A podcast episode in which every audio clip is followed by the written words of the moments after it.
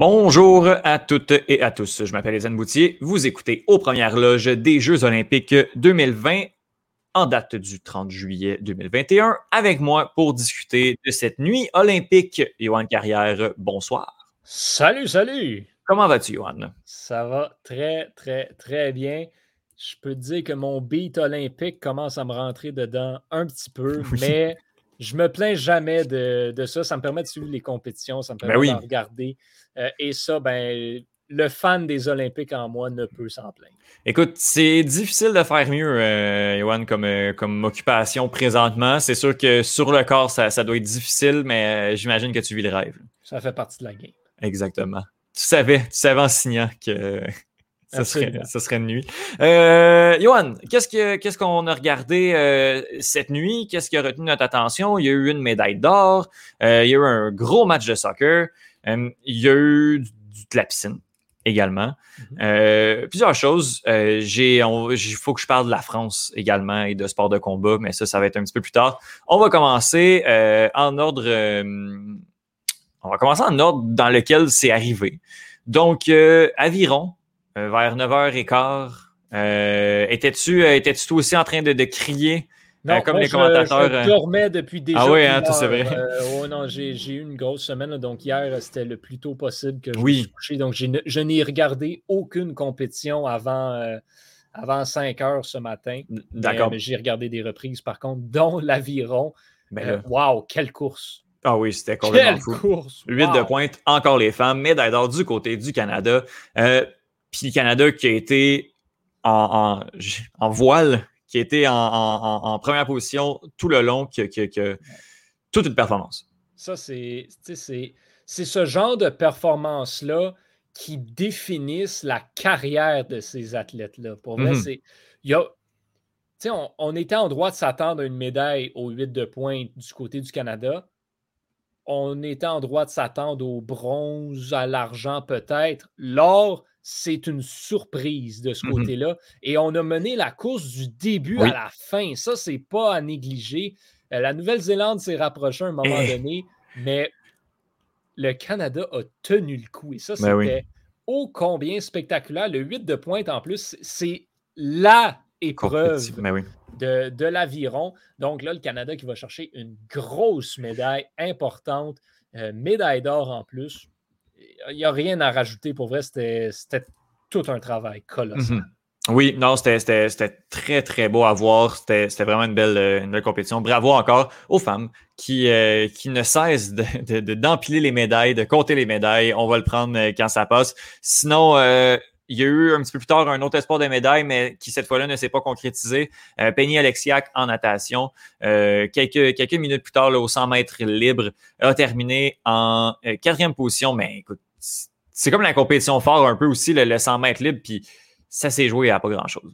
Ça s'est joué à pas grand-chose. Penny, euh, Penny avait gagné cette médaille-là, euh, la médaille d'or à Rio. Je te dirais sur un coup de chance un petit peu. Là. Je ne pense pas qu'elle était supposée gagner cette médaille-là. Je pense qu'il n'y a personne qui s'attendait à ce qu'elle euh, re-remporte la médaille d'or on était en droit de s'attendre peut-être à une médaille de ce côté-là, mais on ne peut pas être déçu non plus. Ce n'est pas ben, une déception, cette quatrième position-là. Euh, encore une fois, toute une course et ça s'est joué et ça s'est joué par même pas une seconde. Donc, Il y a une seconde, Johan, entre la première et la septième position. Ben, c'est ça. C'était une course extrêmement serrée. les courses de 100 mètres, c'est souvent extrêmement serré, surtout au style libre. C'est la nage la plus forte de presque tous les nageurs et les nageuses. Donc, Rien, euh, rien à, se plaindre là-dessus. Penny Alexiak elle-même, d'ailleurs, euh, je ne sais pas si vous avez vu circuler sa story sur Instagram où elle demandait aux gens d'arrêter de lui envoyer des messages euh, Je suis désolé pour toi, euh, ça va bien aller. Elle a pas, dit, aux Olympiques. J'ai fini quatrième au monde dans une course extrêmement relevée. Genre, je tripe ma vie en ce moment. Je ne suis pas déçu. Puis là, j'ai d'autres chances de médailles en plus. Fait que let's go. Il faut arrêter de mettre de la pression. Il faut juste, faut juste qu'elle enjoy et qu'elle ait, ait, du plaisir. Elle va l'avoir le record. Elle va le détenir pendant tellement ben longtemps. Ben elle a encore deux, trois jeux faciles d'un bras. Là. Fait que tu sais ça va aller. Ça va aller, Penny. Il n'y a vraiment pas de problème. Puis euh, on, est, on est tout avec elle en pensée. Puis il est tellement talentueuse, pas l'aime beaucoup. Donc, euh, écoute, il va en avoir d'autres. Il va en avoir d'autres. Ben on avait un espoir de médaille quand même aussi du côté de l'athlétisme. Ça, d'après moi, tu étais réveillé, Johan. athlétisme, le 10 000 mètres. Oui. chez ben, les hommes. Avant ça, on avait le 800 mètres chez les femmes. Grosse déception. Melissa Bishop qui ne s'est pas qualifiée. Euh, elle, là, elle allait à Tokyo pour la médaille. Une hmm. médaille qui ne viendra pas malheureusement. Celle-là, elle fait très mal. Euh, Melissa Bishop qui s'était tellement préparée, tellement entraînée. Euh, mais oui, effectivement, là, pour ce qui est du 10 000 mètres, celle-là, je l'ai regardée. Euh, étant un coureur, moi j'ai l'impression que je dis ça tout le temps, j'ai fait tous les sports sacrément, mais, mais étant un, coureur de, de 5 000, 10 000 mètres moi-même, c'est des compétitions qui m'intéressent et on avait un espoir de médaille en Mohamed Ahmed aux 10 000 mhm. mètres dans une course vraiment intéressante. Honnêtement, c'était une très belle course à regarder. Pas la course la plus rapide. le gagnant qui a fini presque une minute en dessous du record du monde fait très chaud à Tokyo. Hein. Oui. Ça, ça paraît, mais quand même, c'était une course qui était quand même lente. On n'a pas battu des records, on n'a pas battu rien. Euh, Mohamed Ahmed, qui s'est retrouvé dans une situation un petit peu précaire, a mené la course à quelques moments, a tenté de s'échapper euh, avec deux tours à faire. C'était trop tôt, malheureusement, mais il n'y avait pas le choix s'il ne voulait pas être boxé à la fin. Euh, s'il voulait une chance de médaille, il fallait qu'il décolle un petit peu. Peut-être en même temps essayer de mettre un petit peu de pression sur les coureurs ougandais et, et kenyans. Mais, euh, mais, malheureusement, ça n'a pas eu lieu. Et ben, il a manqué de jus définitivement et donc parti beaucoup trop tôt. Mhm. terminé, terminé septième, je crois. donc sixième ou septième. Sixième, mais. Sixième.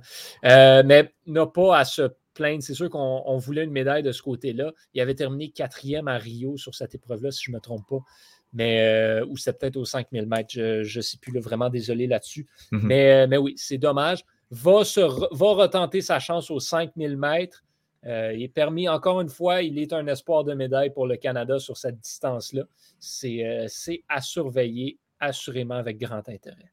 Ouais, puis tu l'as dit aussi, là, je lisais un peu sur l'athlétisme, puis on, on, prévoit une année très serrée sans euh, grande flamboyance. Usain Bolt, c'est les premiers jeux depuis très longtemps. Sans Usain Bolt, euh, il n'y aura pas de record ou presque qui vont se fracasser. C'est très ouvert avec tout le monde. Donc, euh, ça rajoute un peu là, parce qu'avant, le, le, questionnement, l'intrigue, c'était de savoir si quel record Usain Bolt allait fracasser, de quelle manière il allait le faire. Tous les projecteurs étaient sur lui. Maintenant, il y a presque ou peu de pas de favoris. Ben, euh, il y en a, je te, Il y en a, exact. Pour le 100 mètres surtout, tous les projecteurs du monde entier seront rivés, non pas sur André de Grasse, mais bien sur Johan Blake, qui mhm. a été le dauphin de Usain Bolt pendant toutes ces années-là. Là, il est là tout seul cette année. C'est sa course à perdre mais il y a André Degrasse qui est là. Il y a André Degrasse qui est là. Il y a, des espoirs par-ci par-là. Les, les, Américains aussi ont quelques options intéressantes. Mais Johan Blake, c'est, ce sont, lui, il est, un cycle olympique plus jeune que Usain Bolt. Euh, avait, on, va toujours s'en souvenir, la, son, relais qu'il avait couru dans le 4 x 100 mètres à Londres euh, reste à ce jour peut-être la meilleure performance lors d'un relais de l'histoire olympique. Euh, Johan Blake a toujours eu le potentiel pour battre Usain Bolt. L'a jamais fait aux Olympiques. Là, maintenant, il sera seul euh, de son côté pour la Jamaïque. Il faut qu'il aille chercher cette médaille d'or-là. C'est la sienne euh, qui, et ça, ça, mettrait fin de très belle manière à sa carrière olympique. Mais comme tu le dis, André Degrasse qui vise également rien de moins que la médaille d'or pour ce qui est du 100 mètres et même du 200 mètres aussi, euh, c'est lui. Ça, tu parles de favoris, Johan Blake et André Degrasse, c'est cette course-là qu'on surveille. Johan Blake, je pense qu'il n'y a pas de nom plus jamaïcain que ça. Ben moi, j'ai toujours plus aimé Johan Blake que Usain Bolt. Un, parce que je le trouvais plus spectaculaire en courant. Deux, parce qu'il a le même nom que moi. Mais, Toi, tu as un attachement. Hein, dès que ça le prénom, là. Euh, ouais, ben, c'est parce que mon prénom n'est pas, nécessairement commun, surtout de la façon dont il s'écrit. C'est vrai, je te le donne. Je te le donne. Fair enough. Johan, Blake écrit vraiment son prénom exactement comme moi. ah ouais, ok, à ce point-là en plus. J'aime vraiment ce courant. Mon Dieu, il se passe de quoi. vous avez quelque chose en commun. Ah euh, je veux qu'on parle de soccer aussi. Ah, euh, wow. ça, je, dois, je dois le dire. Vas-y, vas-y, vas-y. À Radio-Canada, OK, dans la, sur l'étage des sports, il n'y a personne qui travaillait pendant la séance de tir de barrage. Ah, c'est clair. Personne. C'est clair, c'est clair. C'était ah, fou. Franchement, c'était complètement fou. On savait que ça allait être difficile, même que les Brésiliennes étaient, étaient largement favorites. Mais non, euh, ça s'est terminé 0-0 en tir de barrage. Complètement fou. Stéphanie Labbé, quel tournoi que connaît cette gardienne de but? Est en train de, de, chaîne euh, tout ce qui a chaîné, c'est hallucinant. Déjà, déjà son péno, euh, il y a quelques jours qu'elle arrête pendant qu'elle est blessée, elle est changée, elle revient, gagne sa séance de tir au but. Et finalement, ben, le Canada, qui oui, va affronter les numéros un mondial, les Américaines, mais qui, bon, là, ont une concrète chance de, jouer pour une médaille, que ce soit une médaille de bronze ou une médaille d'or. On peut le faire, on peut le croire. Le Canada qui, qui est en voie de gagner une autre médaille aux Olympiques. On peut, on peut vraiment y croire. On est en droit d'y croire. Euh, on avait deux équipes euh, au Canada qui s'en venait à ces Jeux-là avec comme tête la finale, la médaille d'or, l'équipe féminine de soccer et l'équipe féminine de rugby à 7. Là, au mhm. rugby à 7, ça ne s'est vraiment pas passé comme prévu. Oh, pas de qualification, rien. On oublie la médaille de ce côté-là. Mais pour le soccer, tous les espoirs sont encore permis. Mhm. Euh, c'est sûr que le problème du Canada est que ça a peut-être un petit peu de difficulté à marquer des buts. Mais euh, écoute, avec le jeu défensif et avec le jeu de Stéphanie Labbé, tu n'as pas besoin d'en marquer beaucoup des buts. Mhm. Donc, les espoirs sont permis pour le Canada qui doit quand même passer à travers les États-Unis. Mais écoute, un Canada-États-Unis en demi-finale, euh, le pays au complet va regarder ça. Ce mhm. sera, ce sera l'affrontement du tournoi, assurément. Et j'ai très hâte de voir euh, de quoi il va en être. Là, le Canada, ça fait deux médailles de bronze. On veut l'or ou au moins l'argent pour cette équipe-là. Je m'attends à tout un match de la part de l'équipe canadienne. Ah, c'est, ça, ça, va être, ça complètement fou. J'ai vraiment de voir ça. Johan, est-ce qu'il euh, y a autre chose que tu voulais, euh, que du côté canadien dont tu voulais parler? Oui, on n'avait pas le choix de.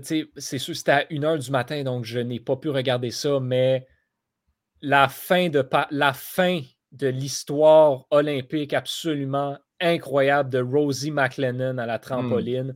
On surveillait ça assurément. Double championne olympique en titre. Euh, participer à trois Jeux olympiques en trampoline, faut le faire. Ben Gagner trois Jeux olympiques en trampoline, c'est mission impossible. Personne ne s'attendait à ce que Rosie McLennan remporte la médaille d'or dans des troisièmes Jeux consécutifs. Déjà qu'elle le fasse dans deux Jeux de suite, ça s'était jamais vu auparavant. Euh, fallait le faire. Rosie McLennan qui a subi des blessures en plus quelques mois à peine avant les Jeux, arrivait là avec un espoir peut-être de médaille. Euh, on visait le bronze pour Rosie McLennan. Finalement, c'est une quatrième place par quelques fractions de points. Quelle histoire, pour vrai. Ça, ça aurait juste été tellement le fun que cette fille-là puisse aller chercher une médaille d'or.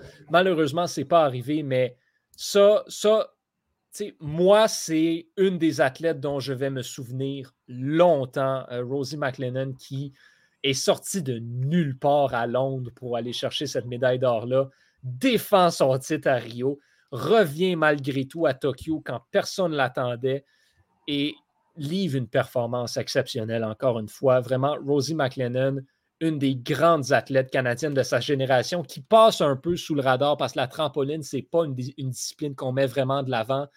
Mais McLennan, pour vrai, euh, c'est une, une athlète spéciale mm-hmm. qu'on a été chanceux d'avoir au Canada. Donc, on surveillait ça, bien sûr. Malheureusement, euh, ça ne s'est pas concrétisé, mais elle peut sortir de ces jeux la tête très haute. Mm-hmm. Moi, j'ai envie de parler de Teddy Riné, Teddy Reiner, le judoka français. Euh, qui, est une véritable légende de, son sport, qui a été invaincu là, pendant, euh, pendant 10 ans, à peu près de 2010 à vers 2019, a des parcours complètement fous, a subi une grosse opération au genou il y a quelques, quelques mois, et maintenant a perdu 25 livres. Donc, chez les plus de 100 kilos, 25 livres en moins, ça paraît quand même au ralenti, le français. Puis, j'ai regardé son combat en rattrapage hier. son combat de quart de finale contre le, le, joueur issu du comité olympique russe, Tamerlan Bachaev. ça s'est rendu en prolongation. Teddy Reiner a décidé de se jeter sur le dos et euh, à la reprise, les juges ont décidé que l'arbitre a décidé que le Russe avait, euh, avait mené une attaque, donc de se jeter sur le dos, c'était pas l'idée du siècle de la part de Teddy Reiner qui a perdu son combat en prolongation. Très, très, très décevant. C'était un des favoris quand même. Est allé chercher la médaille de bronze, mais j'ai vraiment, vraiment aimé ben, J'ai vraiment suivi ça. Je pense que c'est digne de mention de, de voir un, des grands de ce sport-là euh, ben, l'échapper sur une décision un peu, un peu douteuse de sa part. Je pense que le, il est quand même assez jeune, là, à 34 ans, j'avais vérifié. Euh, est un joueur très talentueux, un gars très talentueux. 32 ans, est encore assez jeune, mais fait ça depuis 2005. Euh, euh, donc, depuis qu'il a 16 ans. à un moment donné, ton âge sportif vient te rattraper un peu. les opérations, c'est peut-être un peu difficile. Encore du bon judo, je crois, dans le corps. Mais euh, c'était un des favoris. Puis de l'échapper de cette manière-là, c'est un petit peu décevant de sa part. Donc euh, voilà, je voulais, euh, je voulais le ben, mentionner. Si je peux faire un petit peu de millage sur un favori qui échappe le tournoi, Novak Djokovic au tennis. perdu en demi-finale face à Alexander Zverev qui, l'Allemand a joué le match de sa vie dans ce mm-hmm. tournoi-là, a perdu le premier set 6 à 1. Djokovic qui a été magistral depuis le début du tournoi, était intouchable, jouait peut-être le meilleur tennis de sa carrière.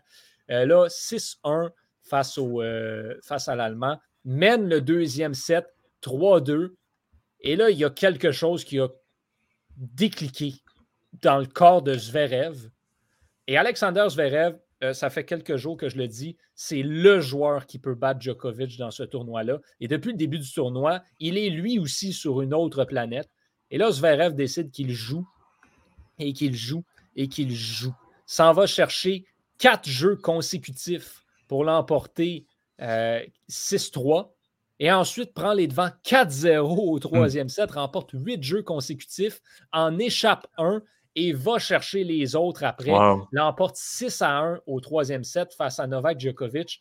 Euh, quelle performance d'Alexander Zverev qui là s'en va en finale, va affronter Karen Kachanov du comité olympique de Russie. Sur papier, Zverev devrait facilement remporter ce match-là, mais on ne le sait jamais. Et pour Djokovic, ben, c'est euh, la chance de réécrire l'histoire qui se termine pour lui, euh, qui, euh, lui qui avait la chance d'exécuter le, le Golden Grand Slam, comme on dit, ce qui a déjà été réussi une fois dans l'histoire du tennis. Mais et jamais chez les hommes. Donc maintenant, pour Djokovic, on va se concentrer sur aller remporter le Grand Chelem tout court, mhm. aller remporter le US Open pour remporter les quatre dans la même année. Va quand même jouer pour la médaille de bronze face à un Pablo Carreño Busta qu'il devrait battre quand même facilement.